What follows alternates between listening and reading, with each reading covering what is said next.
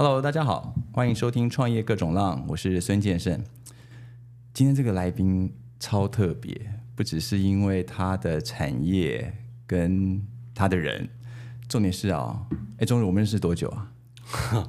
我们认识应该三十年有了吧？真的耶，我记得我那时候十八岁的时候就认识他哦。那他是我一个非常非常老的朋友啊，我们认识已经超过三十年了。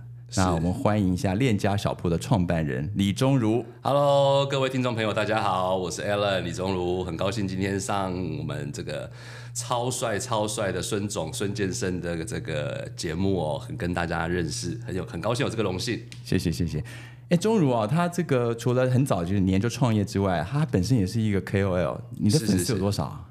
呃，几加加加一加几万吧，不知道，没有特别去算呢。很厉害，而且我发现你每天发的文啊，是各式各样的主题都有。呃，呃，就是想到什么发什么啦。原则上，并没有特别想要把自己定调成，比如说创业型的 KOL，或者是啊走亲子路线。没有诶、我觉得我这个人到我们这个年纪，本来一个人的面相就很多元嘛。对，比如说我现在这几年我喜欢运动，然后我就会多聊一点运动、健身、保健相关的东西。那早年当然分享的比较多，会是我可我想很多很多朋友追踪我，可能早年是因为我早年分享了很多创业相关、哎电商相关。可这几年你会发现，我就开始讲比较少，不是说不是不讲啊，就是我开始会关注更多的议题。那像昨天关注的议题就又不太一样了嘛。昨天就是关注行车、哎，行人至上，国中生那位，对对对，可怜的现在正在接受心理辅导的国中生，所以那我觉得我的我的我的社群比较特别好玩的地方，应该是我还蛮不怕的啦。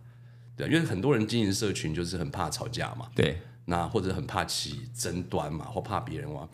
我我不是爱吵架的人，平心而论，但我们这把年纪又这么忙，谁喜欢吵架？嗯，可是我并不害怕冲突，尤其是当我觉得深思熟虑之后，我觉得，哎，我我我没有错，而且这件事情的是非对错是很明显，是它有一条很明显的黑与白的线在那里的时候，这种事情其实我并不害怕持反对立场的人跟我跟我有言辞上激烈的交锋，因为你不理性，我不理你就好了嘛。对。但是如果你是理性讨论，其实我很欢迎啦。对，其实钟乳，我十八岁认识他的时候就是这样的，他是一个爱恨分明，是是然后呢非常有男人味的男人。啊，谢谢。所以呢，其实我很好奇啊，就是说。我们其实算十八岁一起创业，我必须讲一下那段典故啊。那个时候我们都是大学生，对不对？对，那个黑暗的回忆啊，但是我们那个时候的年轻人创业，不像现在年轻人创业都是以软体对，这么多选择，这么多选择哪有啊？还 VC。那我们那时候创什么业？我跟你讲啦，我们那个年代创业就几条路啦。第一个就是摆摊啦，对。哦，十八岁哦，摆摊你没有钱开不起店嘛，嗯对，要不然就是好一点。你现哎、我们那个时候连外送也没得送哎、你想没有你想去跑跑那个送爆了，对送报啦，送牛奶啦，对对送羊奶还有就是啊，我们当年的回忆做直销啦，对对对，所以你看我们我哎、我我后来发现哦。体内身体里面有创业 D DNA 的人，他最终还是会走上这一条路。没错没错，当年你说我们为什么会跑去就念书念得好好的，为什么会跑去做直销？那直销对我们来讲是一个好像我们有机会可以碰到的创业的的的的的这个唯一的门呐、对好、而我当我们当年真的一起作战过的那些战友们，现在虽然都离开，都很早就离开了直销了啦。没错我是，我是退伍之后，退伍前后，其实我大概就离开了。嗯，可是哎、那些当初离开的人，现在真的在各行各业都发挥的很好哎、对，而且好像都以创业为主。对，呃，超过一半的人都在创业，嗯，然后其他没有创业的人，几乎也都是每一间公司的高管哦，对，都是大公司、大集团，都是一级，都是属于已已经是一级主管了。不不过因为我们年纪也大了，搞不好他们也不是他们多厉害了，对不对？就是是熬熬熬熬上来的嘛。嗯，没有了，开玩笑，朋友们。是对，所以其实那个时候我觉得印象很深刻，而且其实是一个不错的回忆哈。那那个时候创业，其实我觉得做直销最常就是被拒绝嘛，因为其实直销当时并不是一个被大家能够接受的蛮不能接受的吧？对对啊，只是我我也不知道我们那时候为什么这么有勇气耶。真的耶。然后我们就约在每次约朋友都约在兄弟 兄弟饭店啊 七点半，对对对对对，然后带去听，已经听了不知道几百次的那个 OPP 嘛，创业说明会嘛。对，没错，我们算是应该，我们那个年代应该算是学生创业做直销第一批的第一批，第一批的这个的的的死在滩头上的军人了哦。真的因为好像在我们之前，我记得我们非常早了，在我们之前没有没有什么成学生的成功案例。，完全没有。对，其实我们那个时候还，我们曾经也是辉煌过啊，在那段时间，对对对，身边也是也是自己有赚到钱，也帮了一些朋友赚到钱。可是对嗯我就记得那时候那个大哥大刚流行嘛，哦，对对对，对，那时候 B B 扣它才刚流行没多久 B B 扣，然后一般学生腰上挂个 B B 扣都已经够秋了，对不对？更不要讲大哥大。那时候我们是每个学生是人手一支大哥大，对对对。但那些赚到钱的时候是这样嘛？后来那大家做直直也知道直销是这样嘛，就是他起来的快，下去的也快，毕竟他是做组织的生意嘛。是到后来，可是那做直销很可怜的一点就是哦，你没赚到钱，你不敢讲，你不能讲。对吧？因为你你你你就是要用那个假的形象去去吸引别人羡慕你的生活去加入嘛。对所以那时候大家为什么后来会离开？就是大部分的人，我听到共同的心声就是我不想再过这样的日子，对很虚的日子。比如说我们那时候最好的时候，没错啊，人手一只大哥大。对，不好的时候呢，手上大哥大怎么办？每年通通话费都缴不起了，你还是得拿着啊。对，别不然别人怎么看衰你？没错，后来就觉得，看我这我我干嘛？我我我这么辛苦干嘛？好，所以那时候也是，所以我后来毅然决决然去当兵，也是因为这个原因嘛，就觉得、啊，跟过去的生活做一个告别。对对不过平心而论了，我相信这是我们大部分的人离开直销后共同的心声，就是在那段时间里面，不管好与不好，好富贵贫穷，可是的确在那段时间里面，我们学到了很多。是是，嗯，所以人生的路其实都不会白走。我我我自己感觉，因为我也是去当兵之后就脱离那段这个做直销的日子。对，那我觉得后来对我的帮助就是啊两件事情啊，第一个就是我比较不怕在公众场合演讲。哦，那个简直是我们的强项了，好不好？对对 对，陌生人都可以随便胡乱瞎胡乱。对，以前一天要讲五场七场、哎，对这一种。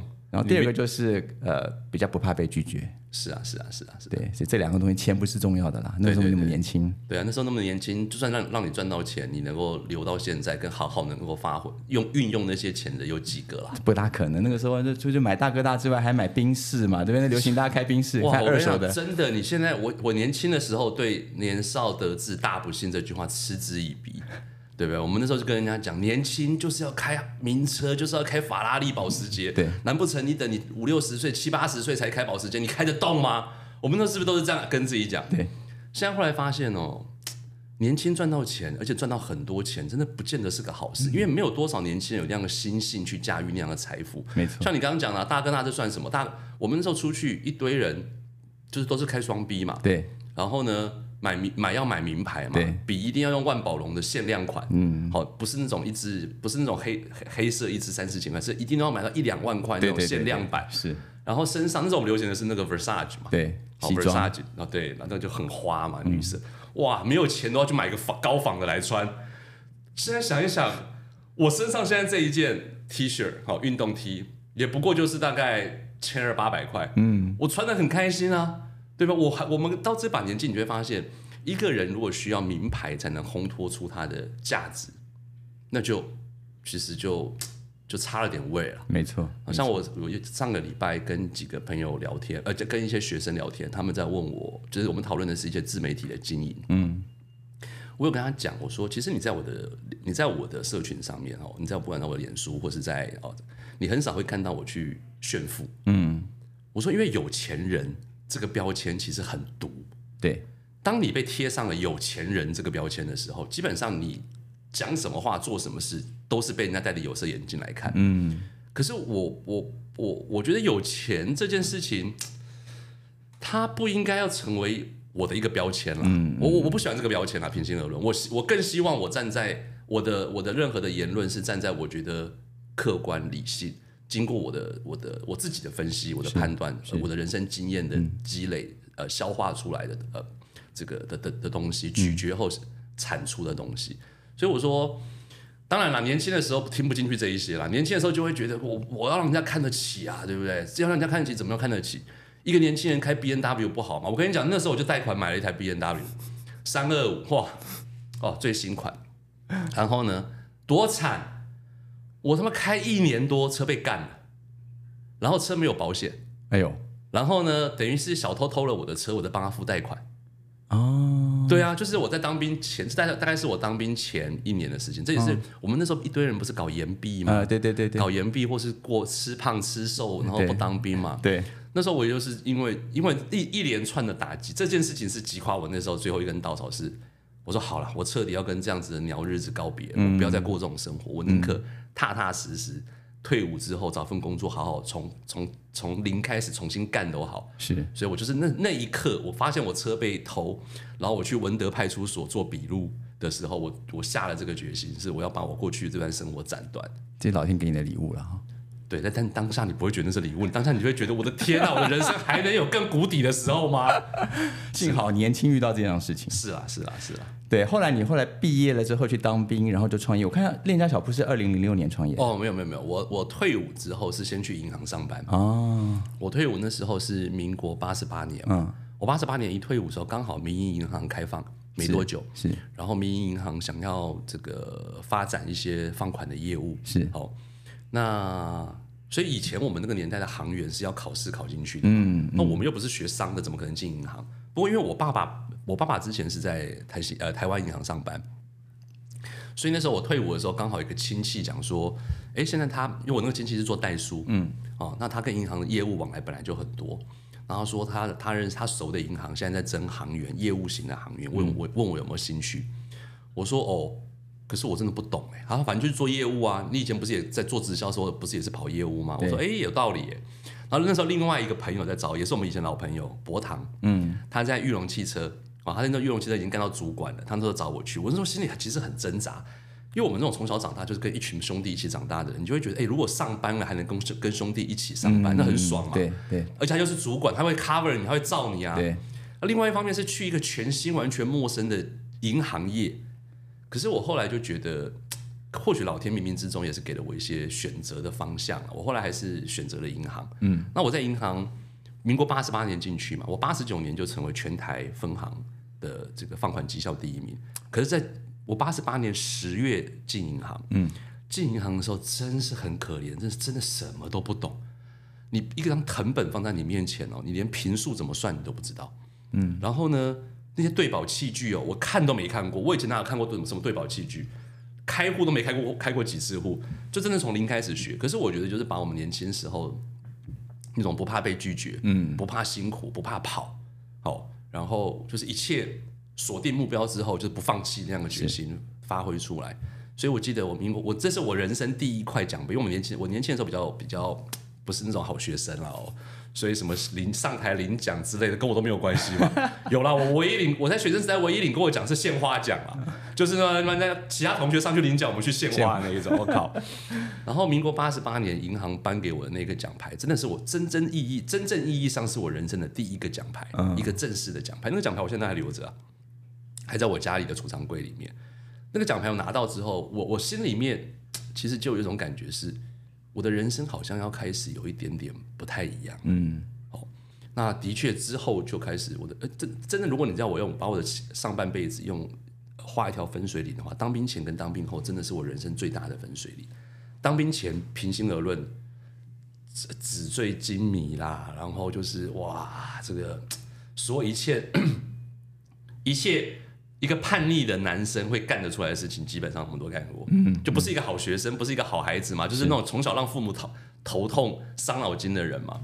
可当兵之后，我突然觉得，我好像把我过去二十几年的人生，嗯，真的变成一个我的养分跟土壤，让我在二十几岁、二十三岁、二十四岁退伍之后，就一路往前。然后在银行认识了我太太，嗯，然后认识我太太之后，我们就一起就就就在一起嘛，结婚。那后来我。离开主科，呃，不不，我离开银行之后去去主科上班。嗯，那对我来讲，其实又是人生另外一个巨大的改变。对啊，从银行业到科技业。对，那当然还有一个因缘，还有一个时空背景了哈。就是我我我第一间银行，就是我说我第一年就拿总拿冠军那家银行，我的老板他就知道说，哎，底下有一个人很会做业务，嗯，形象也不差。然后那时候他被一家很大的全呃全世界等级的这种电子公司。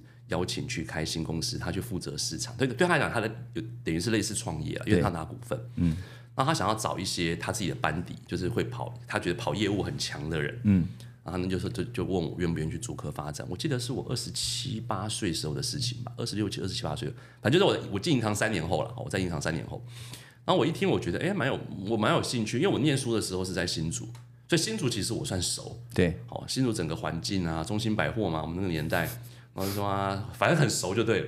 可是当然心里面还是会有点挣扎嘛，因为我好不容易在银行干了三年，每一年都是冠军，每一年都是第一名，嗯，薪水收入真的还不错，因为那时候奖金给的也高嘛，哦，虽然底薪底有底薪，再加上高奖金，我进银行第一年就民国八十九年了，我第一年完整的第一年，我的年薪大概就加奖金大概就就就就超过两百万了。哦，那这上那个 B N W 就还清了嘛啊？没有，B N W 在当兵的时候就还清了 就靠家里靠靠李妈妈的资助之下，我们还清了这一条钱。嗯谢谢李妈妈。对，谢谢李妈妈。好，那后来就是等于我一去要放弃我现在的薪水收入，去搏一个不可预测的未来。对然后重点是电子业在做什么啊？我又回到三年前那个刚进银行的小菜鸟，做的事情没有一件是我会的，没有一件是我懂。我同事真的他们在在我头上聊天，他们聊的内容没有一句话我听得懂、哎。都讲中文，但都听不懂。对，哦，不，不只讲中文而已，他们讲的英文很简单，比如说 R D，我说 R D 是什么东西？他们说 R D 是公，他们用一副不可思议的眼神看着我，说你连 R D 这两个字都不懂，你跑来电子业上班，而且我一出来是挂科长，嗯，他说你还是来挂一个业务科长，然后你什么都不懂，嗯。我说 我虚心求教，我说对不起，我真的不懂。他说 R D 就是工程师的范称啊。我说工程师不是 engineer 吗？我来之前虽然英文也没有很好，可是我我还是有稍微恶补了一下。工程师叫 engineer 啊，对什么叫阿 D？RD 好，他们我就开始哦，我是连 R D 是什么字，各自代表什么意思，自己去扒，自己去去去学。嗯，那时候我记得是西元两千年吧，两千两千两千年两千零一年，那公司是抱着雄心壮志嘛，我们的母集团花了一百五十亿，一百五十亿哦，盖我们那个厂房，做我们那个产业。结果我刚去哈，我不知道是我八字硬还是怎么样，我一去哈就遇到了这个纳斯达网络泡沫化。哦，两千年，对对对，网络泡沫、嗯是然后呢，那时候所有的网络股就是暴跌嘛，跌然后纳斯达我记得好像从六七千点跌到一千点。对，哦，你看这个人就是这样哦，就是我也不知道为什么我一转行之后，这我不知道在科技业大佬盯着我多久了啦，在我一转行的时候，他们就泡沫化了。好、然后呢，我就放弃了我的在在银行原本算还不错的收入待遇跟工作，就去了主科嘛。那去主科一开始就，当公司就先遇到一个冲击，就是一百五十亿没有了。嗯，因为我们的母集团它它没有那么多钱了，因为你知道上市贵公司之间有很多的一部分是拿公司自己股票的市值对去跟银行这个借钱啊直借嘛。那它的股价腰斩在腰斩，它它没有那么多钱了，所以它从一百五十亿的规划一下缩成十五亿，哦，等于缩水了十分百分之九十啊，十五亿。可是我我们那种厂房哦，加机器设备哦，花就花大概七八亿吧，我记得。所以烧着烧着都，其实等于是公司才刚开就快没钱了。嗯，厂房一建就没钱了。对，然后后来又在现金增资十亿，变二十五亿。可是你用二十五亿去玩一个原本一百五十亿才玩得动的盘，其实本来就不容易了。是，对啊，所以我们也是经历了在主科哦一开始创业真的很很很，他们创业我上班了，嗯，就但是就是很创业维艰的一段路，然后再走过来。不过后来公司后来我们的公司还是上柜了嘛，然后也股价也是从原本只有八块钱哦，后来一路涨涨到一百好几十块啊。我们那个年代员工分红没有费还没费用化啊，对啊，所以是主科新贵了就。对，那时候的收入是真的不错。我大概形容一下那时候的感觉，人生让我觉得对钱很无感的两个时时呃两个两个阶段哦。第一个阶段就是那个阶段，嗯，哦，第二个阶段不是现在，哦，现在呢，眼眼睛睁开，哇，后面这么多张嘴巴在吃饭，等着我吃饭，怎么会无感？嗯，那个时候有一次是我们那一季的员工选员工就是选择权了 option。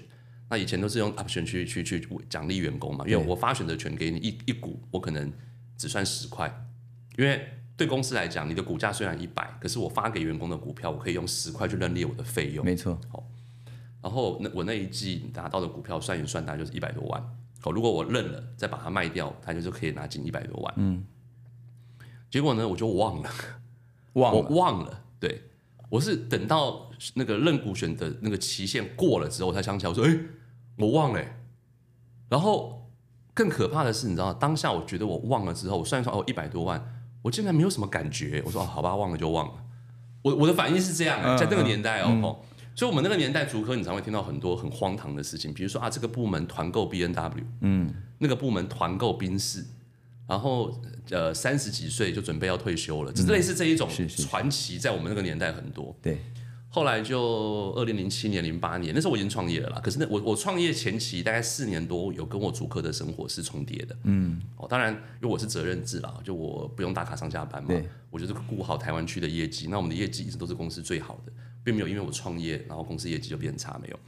然后二零零七年、零八年金融海啸的时候，我人还在主科。嗯，我记得哦，以前进竹科要去拜访客户的时候，那个车停车位真他妈一位难求。对，我车不知道被锁过几次大大那个大大锁，你知道吗？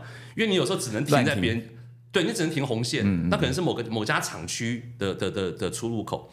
我车都不知道被锁过几次，结一次锁五百块，我到现在我现在还有，你现在不给你发票，我还不能报账。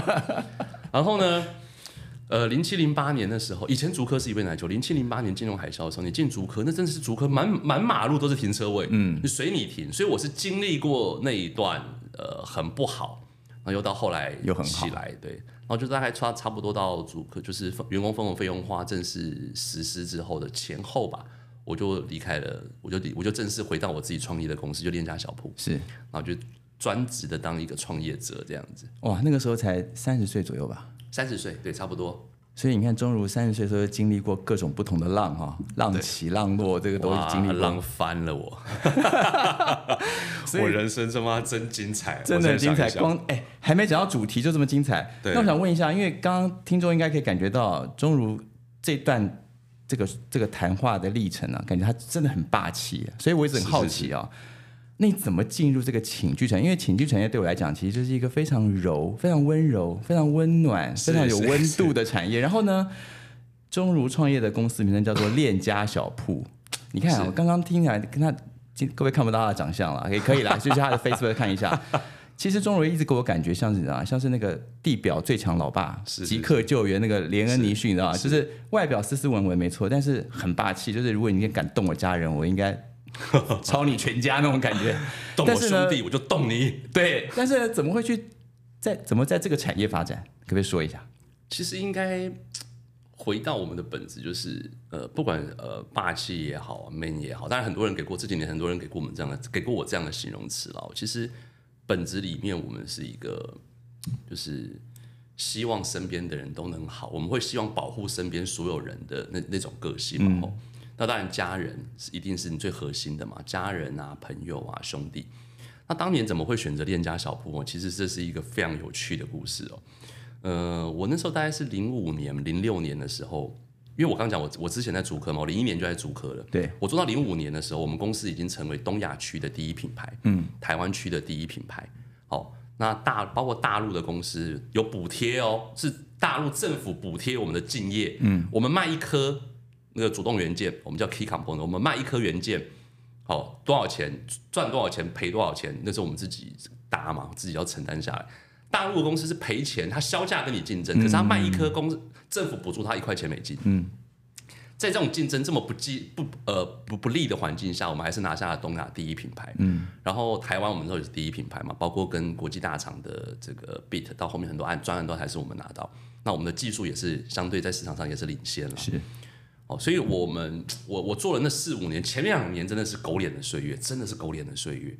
我回想我刚到我刚去主科上班的时候，我住的是一个月四千块钱租金的雅房，然后是跟别人共用厕所，嗯，然后房间里面连连床都没有，嗯，好，只只有一个唯一的家具就是床中间摆了一个不锈钢的那个洗洗脸盆啊，嗯嗯，就是那个热炒店给人家呕吐用的那一种。为什么？因为我那一间雅房是屋主拿厨房改的，哎呦，哦然后你知道新竹冬天很冷，因为它是封城，风很大，对，我就躺在地板上睡觉。嗯，那时候真的是，当然年轻火力旺了哈，扛得住。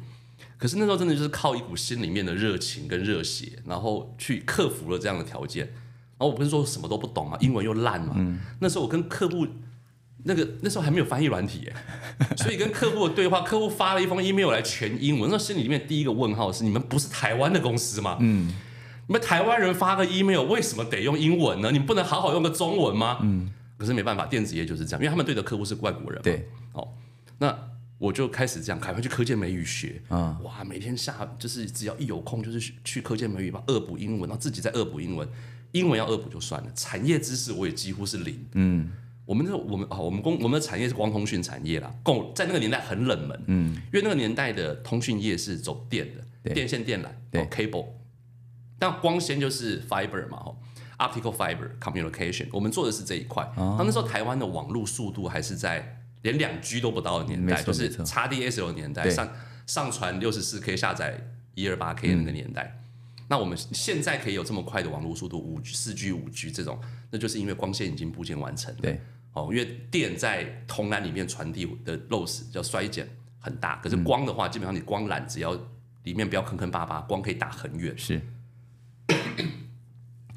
那 我一开始连产业知识也没有嘛，什么是光通讯？嗯，然后那个单位我还看看都看不懂，我们那个单位叫什么 DBN，我说 DBN 是什么？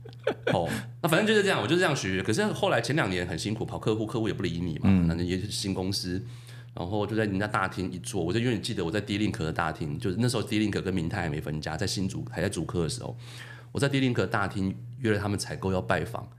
然后我在那边傻一坐坐了快两个小时，哎，我们那个年代没有智慧型手机，哎，嗯，没不是说你坐在那边两个小时还可以划手机，这没有哎，你顶多打贪食蛇，我就在那边傻等了两个小时，就为了见采购一面。后来采购说他忘了，哦，后来就就等两个小时很久，要请请总机帮我再打电话上去，采购才来，他说他忘了，然后见了我之后呢，只给了我五分钟换张名片，叫我发 email，就这样没了。就这样没了。我那时候对拜访的客户十间，我八间都是遇到这种状况。OK，可是后来我们就公司大概花了四五年的时间就，就做让我们做起来了嘛。做起来之后，我的时间就变得很弹性。嗯，那我就不知道我要干嘛，就很多中间时间你是破碎的，因为客人也不用，也不需要你一直去跑。电子业的跑业务是这样，它不像呃不像呃 to C 的产业，你要一直不断去开发新客户。没有，电子业就 to B，你要想办法把这几间公司顾好顾好。好，顾好当然很难顾了，平静，因为他们的发展、他们的要求的产品、交期、价格，巴拉巴拉巴拉，一堆要一堆要打点好的事情。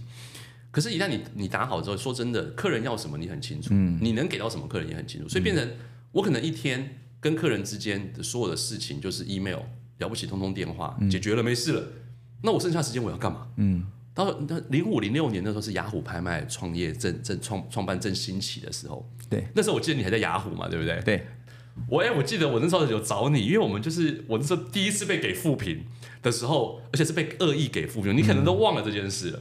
我那时候第一次被恶意给负评的时候，我有找你，我说哎、有没有认识雅虎的人帮我介绍一下？你看那时候我多可怜，那时候雅虎里面我刚创业第一年，呃，应该是说我开始做链家小铺啊，好像先回来，不要跳，不要一下不要 跳太多。我在就是因为那个年代，我的我的生我的工作时间很弹性嘛，然后想找个事情做，刚好网络创业兴起，哦，我想说，哎、我试试看，这个很适合我，又不用又不用花砸大钱，租金、押金、装潢费不用。对，那反正我的目的只是想说找个事情做，填补空白的时间嘛。那就想说卖卖东西就好。嗯。可是重点来了，重点是卖什么？你要卖什么？对啊，卖什么，我们在我们在竹哎，在你知道竹科是什么样的地方？你知道吗？竹科是全台湾最多宅男聚集的地方。我们身边的人，我能卖什么？我都不什么都不懂啊！你说卖流行产业东西，我也不会卖；衣服、包包、鞋子，我也不，我连去哪里进货我都不知道。对，山西产业我也不熟，那是消费性电子，我也不熟。那我还能卖什么？我就我甚至跑去士林夜市蹲过点哦，去看看士林夜市人家在卖什么。嗯，那我一度差点想卖太阳眼镜。嗯，我就看，哎呦，太阳眼镜，然后小小一箱，卖的还不错。后来是到处东问西问，东问西问，才问到我太太娘家有亲戚是在南部开寝具工厂。哦，我们才这样开始。哦，那下去之前哦，说真的，寝具我那时候真的是一窍不通，嗯，连尺寸、材质、花色怎么选我都不知道。我还特别去百货公司绕 run 了好几轮，去看看百货公司都在卖些什么东西。我们大概所以练家小铺那时候是那样是这样开始啊。哦，原所以来对，所以寝具的这个这个居家的这个产业，所以当年我觉得也是老天冥冥之中，我觉得其实呃，它很符合我本人的调性了。嗯，因为我其实是一个非常以家庭为核心的人。哦，那熟悉我的朋友都知道，我我的任何的事情，其实如果跟我家庭的事情有冲突到的时间，我基本上一定是以家庭为重嘛没。错，没错，Family First，对对对对对，我觉得，当然我们到这把年纪了，也要有这个觉悟了啦。对啊，你到这把年纪，如果当然有些人他是比较漂配的啦，哦，我们就是每天都在外面有应酬，那当然那是一种生活形态。可是我喜欢的生活形态是，有一个温暖的家等着我。哦，虽然有可能一开门进去就要被老婆骂，哦，但是呢，老婆骂也是一种温暖嘛，是啊。有人可能骂你嘛，对不对？啊对对。对，所以这是我要的生活啦。就是所谓的这个 happy wife happy life，对对对，我们想办法，每天就是 我们每天就想想办法取悦我们太太就对了。很好，太棒了！这个链家小铺这名字也取得好。所以你刚刚提到说，链家小铺在二零零五年的时候就开始从这个雅虎拍卖进驻开始，对对对，零五年开哎始那真的很早哎、算第一代了，我对算第一代的品牌电商，是因为比我更早的，现在大概活的也没剩几间了吧。真的厉害。对，尤其就从当年拍卖起家，还活到现在，诶你看那是将近已经活了十八年了、嗯我们活了十八年，小孩都成年了、真的，对不对？如果他是一个孩子的话，对，都准备要嫁人了，交男朋友了，交女朋友了。是是是，那你觉得这个产业怎么说？怎么怎么你怎么看这个产业？这十八年来，变化越来越快。嗯，哦，那个变化的快的速度是连我们这样的老将都，因为我们我们算是完蛮完整的经历到了这一整段嘛。我们整我讲的这一整段不只是电商化的这一整段的改变，是全球网络速度变快的这一整段。我刚刚讲，我一开始创业的时候，两 G 都不到了。对，那个时候我们回我我要回个问与答，出门我我的 notebook 上面是插的网卡，嗯，那个网卡是六十四 K 的网卡，六十四 K 哦，不是六十四 mega 哦，有印象。六十四 K bit 哦 per second 的一个网卡，那多慢的一个速度！它稍微我只要到搜讯比较不好的地方，我是连网页都打不开。对我常常问与答回完之后，字打完了，嗯，按下送出键，没了，不见了。重打一次。重重来，你知道那有时有时候又急，就如果遇到遇到客诉，哇，又急着想帮客人处理的时候，那心里面真的是火烧啊！没错，哦，然后你看从那个年代到现在，呃，变化越来越快，尤其这几年，每一年几乎都有这个重大的改变跟发生呢。你看，我们历经了从流量从桌机到手机，对，我记得当年其实也没有多久前而已哦，大概顶多八年前而已。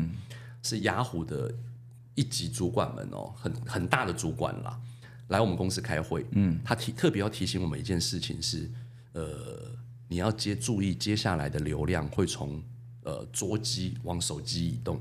那时候大概才是 iPhone 五五 S 的前后期吧。嗯嗯哦，那时候你不知道你记不记得 iPhone 五跟 iPhone 六，它那个荧幕尺寸有多小？嗯，对我，那时候心里听的是，觉得可能吗？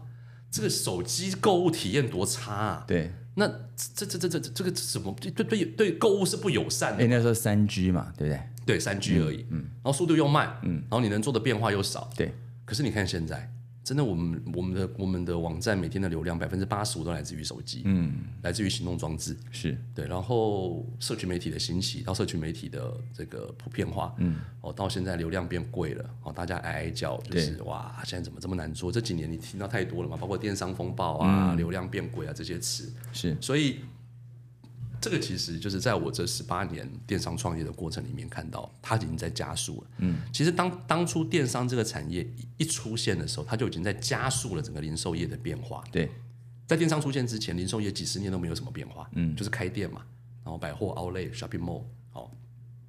但电商出现之后，我们大家回想一下，这十八年来整个零售产业发生了多大的变化，跟全世界的脉动其实是紧紧相关的了。是，包括电视的没落嘛，嗯，好，以前我记得我刚做的时候，电视购物是很强的、对，Momo 的电视购物是靠电视购物在养、哎，Momo 购物是赔钱货、哎，是，是靠电视购物赚钱来养他们的网络、哎，对，现在完全倒过来了，先是网靠网络在养电视购物，养电视嗯。然后电视购物现在看的人也变得少很多，固定年龄层来看了，对固定年龄层。对，那你说像像像像这个网络好，不不要不要不要说我们的 Key 给处雅虎都快都不见了，对啊，前一阵子雅虎雅虎超级商城宣布熄灯后，那时候我当下其实是很惆怅的，真的真的，因为我们在雅虎超级商城最好一个月可以做到七八百万哎、就一间就一间店，就一间店在那个地方可以做七八百万，但是现在已经打过好几个百货公司的专柜了，对不对？可以这么说，是啊是啊，百货专百货公司专柜要看大百大百货小百货了，嗯，小百货可能一般寝具柜好了，寝具柜可能了不起一个月十几二十万，对啊，对大大一点的百货可能一百万吧，嗯，一一两百万，对，对雅虎也是让人蛮惆怅的啊，一代拳王。那你觉得这十八年的这个创业经验，有没有什么让你觉得最难熬的时期啊？发生过什么事情？难熬哦、嗯，真的要说难熬的话，就是没有每一天都很难熬。不不，我们先把难熬的定义定义出来哦，它的底层逻辑是什么？就是说，你可能要为了这个公司的或这个事业的呃生存，嗯拼搏，有没有这个有没有这段的经历？哦，那肯定是有了。好，就像我刚讲哦，难熬的底层逻辑是什么？难会让你觉得难熬，一定是日子过得不舒服。哎，是那不是会影响让你觉得你的日子过得不舒服，有可能几个。第一个当然最常见就是没钱嘛。嗯，哦，没钱哇，那生意人最怕就是没钱，周转要要周转了，反这个手边的周转金不够，你要想办法去生钱出来，然后生钱出来同时，你要有可陷入另外一个一个很痛苦的漩涡，就是为什么我会没钱？嗯。为什么我这么努力了，我还会没钱？我的钱都跑去哪儿了？好，这是第一个。第二个就是没人嘛。现在的老板们是不是？我刚刚这样一路开过来，到每一间餐厅，每一间包括便利商店，对不对？便素食店、便利商店、餐厅，外面都在贴真人啊。对，你没人痛不痛苦？你没人你也很痛苦哎。就算你间公司赚钱，可是呢，哎，这个缺人，你光是缺人这件事情，它就足够让你在日子上面过得很痛苦了。对，好，嗯，那所以。没钱呐，没遇到钱的问题，遇到人的问题，还有遇到转型的问题。嗯，你明明知道，像比如说，好，对很多传统业者来讲，好了，你可能明明知道你该做数位数位转型，嗯，但是你不知道该怎么做，嗯，你也一点头绪都没有，因为连你自己都不懂什么叫数位的时候，你会不会痛苦？但其实你心里面也是很痛苦哎，因为你觉得你有一件很重要的事情，你没有办法做，然后你没有不知道该怎么做，你心里面也是会。很纠结，对对对对，你会有一个睡不安稳的因子在那边。是，这时候你可能就会需要一颗恋家小铺的枕头，可以让你好好睡觉。你看我们做生意的是不是就要时不时就要自录一下？没错没错，棉朵云是吧？是是是，棉朵云哦，他真的好睡，他真的好睡，太棒了。好啊，所以那个时候其实呃，疫情对你有影响吗？哎，还好。我们在疫情这三年，其实业绩没有什么大幅成长啊，嗯，哦，但是也没有什么衰退，我们算持平，是对，我们算是持平。其实疫情，疫情这三年是一个对零售业、对电商业来讲是一个很妙的三年。我所以很妙，就是它有它让很多产业跟很多公司有大好跟大好，就大起跟大落了，很两极，非常两极。你光是用一年度来看，你不要说三年啊，三年整个疫情完整的期间不用，你光是从一年来看就好。像二零二零年二月疫情爆发嘛，嗯，二零二一年是第一次宣布三级警戒嘛，好，三级警戒就是所有的线下，包括服务业者都，就是餐厅都不能不对外嘛，对，好，不能对外，健身房什么都关掉了嘛。那时候如果你是线下的业者，你痛不痛苦？你非常痛苦哎，你做美容美发、SPA 按摩哦，餐厅通通都没有了，没有了。对，那而且你不知道什么时候会好，嗯，好，然后旅行业更不用讲了嘛，像五福旅行社就是。也是很可惜嘛，五福也是我们那个年代很熟的，对，也是在疫情过去之前，疫情即将结束前没多久宣布倒闭，嗯，它等于就是撑在了黎明来临前的最后一刻宣布倒闭，嗯，那有一些产业在疫情最严重的时候是有有有疫情红利的啦，包括像生鲜是。哦，像很多像室内运动，嗯，因为很多运动器材大家会买就出去嘛，就买来在家里运动嘛，对。那那时候很多很惨的，比如说服饰业、化妆品，嗯，哦就很惨嘛。高跟鞋，对，凹豆的这一些的高跟鞋，这些都不好。可是，哎，疫情一趋缓之后，它就完全变两极化。嗯，我认识很多的做生鲜的业者，在疫情期间，那个业绩不是成长一倍两倍，是十几倍到几十倍在成长。嗯嗯嗯。但是疫情一衰退，一一消一一一停下来之后，他们那个往下掉，也是十几倍、几十倍的在往下掉。嗯，所以你说疫情。到底带给台湾人什么？这个我觉得很值值得深思的一个议题。不过对链家小铺来讲，疫情这三年我们没有什么大幅成长，也没有什么大幅衰退，就大概持平持平这样子。是对，是是。那呃，现在疫情也算告一段落了。那有看到呃，中如在链家小铺有新的进展。是是是。哦，那你觉得说，在这个请剧的浪潮里面，未来的发展里面，你怎么去定位链家小铺，以及你希望链家小铺的愿景在未来的十年是什么？如果好，未来十年是一个规划了。如果回到未呃，再回到十年前哦，我会跟我自己讲说，呃的一句很重要的话是加快我们的变化。好，过去的确很容易有一些状况发生，是因为它的 tempo 没有这么快。嗯，所以你可能在一个产业里面，你深耕经营久了之后，其实哎，你会你会不知不觉的麻木了。所以麻木就是。好像就是这样嘛。嗯，我说寝具就是，哎，我定期推新的花色、新的款式，消费者就会买了啊。哦，那我已经推的比别人快了，人家可能一年才推一次新款，我一季推一次新款，那我们已经算是很多变化啦。可是我这几年透过这几年的变化，我才发现我我不应该只甘于安于做一个寝具这个产品。是我应该从一开始就要把自己打造，把链家小铺打造成是一个居家友善产、友善居家的品牌，嗯，而不只是一个寝具的品牌。那这是我未来想要做，就是也是我们未来，比如说十到十年啊，我们未来三年公司很重要的一个规划，就是要让链家小铺成为一个有趣的居家品牌，嗯，而这有趣的具体体现，它不会只体现在某一个产品上，它会体现在很多点上面。哦，不管是跟消费者接触的接触面，好、这个呃，或者是我们对外媒体行销企划的企划面，我们的产品面是哦等等，我们会去做更多更多这一方面的规划，让一个看起来好像比较没有变化、比较无聊的产业，真正的有趣起来。嗯，哦，所以大家呃，听众朋友们也可以期待一下未来未来一段时间，链家小铺会做出的一些变化跟改变。太棒了，太棒了！这个既然叫链家嘛，对不对？家的活动不只是寝具、睡觉不只，是睡觉而已啊，对不对？还加很多很多活动，然后加很多的互动，对。然后呢，家其实有很多很多的设备，其实是可以让这个家更温暖的。所以你想要朝这个方向走，是是是，太好了，太好了。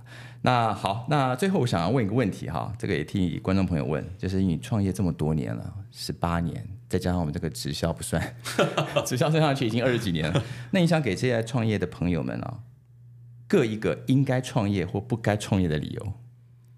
应该创业跟不应该创业的理由。OK，好，呃，我常这样形容啊，吼，大多对十十十个创业者里面，大概有九个是蒙着眼睛创业的。这实话，哦对，就是什么意思呢？就是你今天突然想爬一座山，嗯，你根本没有学过怎么爬山，可是呢，你就很想要啊，你看人家的演说上分享，哇，登白岳哇，风景好漂亮，说好，那我也来，嗯，你就去登山了。那登这样的登山，你没有经过任何的训练，有几个人能够登上顶峰？哦、那这些人你仔细去看。一样都没有经过训练的人，能够登上顶峰的人，有可能有一些人他本身就是运动健将，嗯，他虽然没有经过爬山的训练，可是他可能本来就是在游泳、骑车、跑步、健身，哦，他本来体能就不错。有一些人是根本就是一只肉鸡，我坐办公室坐了一辈子，平常走走走走个三百公尺就会喘气的人，嗯，哦，那这就这其实就很像是创业的时候，有一些人，大家十个人里面九个人都是蒙着眼睛创业，可是为什么有些人可以走到最后？因为这些人在创业之前，他已经累积了足够的资历经验。嗯、哦，我讲的这些资历经验还不见得是专业的知识跟经验哦。在我们创业这么久的人来看，其实专业的知识、专业的经验这一些东西是最容易被取代跟淘汰的。对，哦你反而是对人性的领悟、对人性的了解、对于自我的这个透析的程度，往往才是一个创业者能不能成功的条件。是这也就像呼呼应到我刚前一段讲的，爬登山的人为什么一样，大家都没经过训练，有些人就是可以成功，因为他在登山之前，他在做这件事之前，他已经对他自己身体做过足够的训练。嗯，虽然他不熟悉登山，可是一里通万里通嘛。那所以，如果你呃，你想你很想创业，你一直觉得你心里面有一股梦想，有一股有一个火苗在那边燃燃烧，你上班上到很很，你不知道你自己为什么上班，你一直有一个梦想跟理想，你想去试试看，而为了这个理想，哪怕你生活比现在过得还不好，嗯，比现在过得还累，你都愿意去尝试，那就不要犹豫啦。对，心态的问题啊。对，那有一些哪一些人不适合创业？嗯就是你连创业这件事情都还想西想八想想想想西想想东想西的人，你就不要创业了。平心而论，好、就是代表老天爷可能也在阻止你了，因为你要知道，创业成功真的不容易哦。哦，一百间创业的公司能活三超过三年的，不超过不只有五间，对，而且重点是这五间活下来的公司里面，可能有两间是不赚钱的，嗯，每个月小赚小赔；有两间可能有赚钱，就赚一点点钱，好，不见得比他去上班好。对，真的赚大钱的，可能就是一间一间公司，嗯，这就是很现实的状况哦。你要创业成功，还可以真正赚钱、获利，过得很丰厚的生活的难度跟几率，比你考上台大医科还难。好、所以可是你觉得，如果它是你的一个梦想，你一个前途，你有一个很棒的想法，你真的想要把自己逼出更好的自己，嗯，那我还是蛮鼓励你创业的啦。所以应该重点是不要为了钱创业，对，如果你只是为了想要发财来创业，不太切实际。对，不太切实际。原因是因为第一个要发财的路子很多嘛，嗯，哦，好好上班，炒个股票，炒个地皮，炒个区块链，也曾经很多多发财的机会嘛。对，哦，因为呃，当然创业成功一定可以赚到钱，可是如果你是因为为了赚钱这个动机来创业的话，我会觉得那个动机有一点不太强的原因是因为你你一旦没赚没有赚到钱的时候，你就会想要退了。嗯，可是创业有时候需要熬，对，对。要等，而且那个等的时间不知道多久。对，要熬出熬出一个变化，就真的你看过去疫情这三年了、熬出了多少新的商机？可是前提是你要熬得过这三年啊，没错，三年，哎，这三年我们事后很久哎、对啊，这我们事后回看，觉得三年好像啪一下就过了。可是你当你在那疫情那三年里面的某一天，你都看不到未来。真的，而且三十六个月的薪水还是要照发，是啊，你要照发就是房租还是要照付，对。然后呢，有时候房东还不见得每个房东都愿意给你降房租。嗯，很少，嗯，对啊，没错，辛苦辛苦。哎，链家小铺，你刚刚提到我们这个棉朵云的枕头，接下来你有新产品要推，是不是？哦，对对对对对。接下来我们有一个床，一个床垫，我们叫棉朵云之床。然后，那大家可能如果有有关注我们的朋友会知道，我们去年推了一款枕头，对，那也算推的还蛮好的了。我们就在一个半月的时间，在募资平台上面，我们大概就募了一千五百万。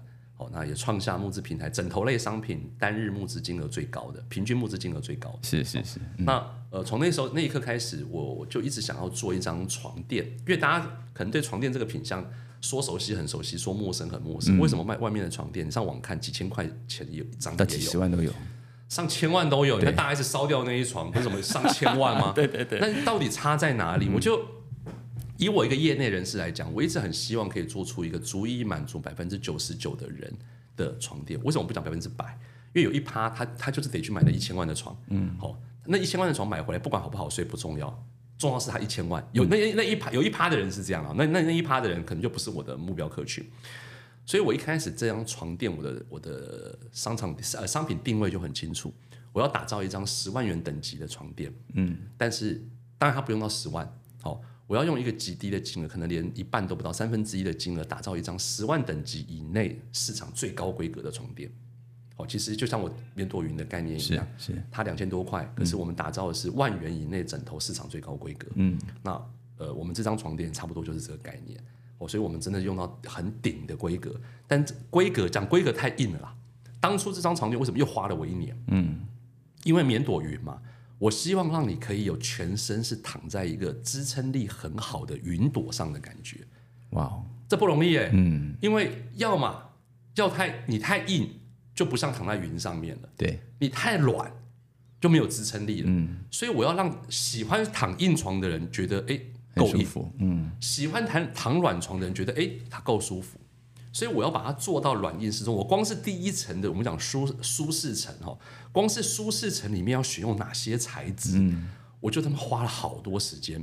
最后我们选择是用全世界最好的东西在里面，好让大家稍微让我卖一下关子，因为我们在不到一个月的时间，我们就要上线了。好，太棒了，敬请期待。所以你其实发发现，这个钟如即便是在这个呃居家用品业，但是他也不断的想要创新，是从寝具到床垫，我觉得这是一个蛮大的转变。因为我觉得要做一个很好很棒的床垫，跟做被单床单那个是完全不一样的对。，一个比较硬，一个比较软，也应该说一个比较文，一个比较武了。嗯，没对错没错。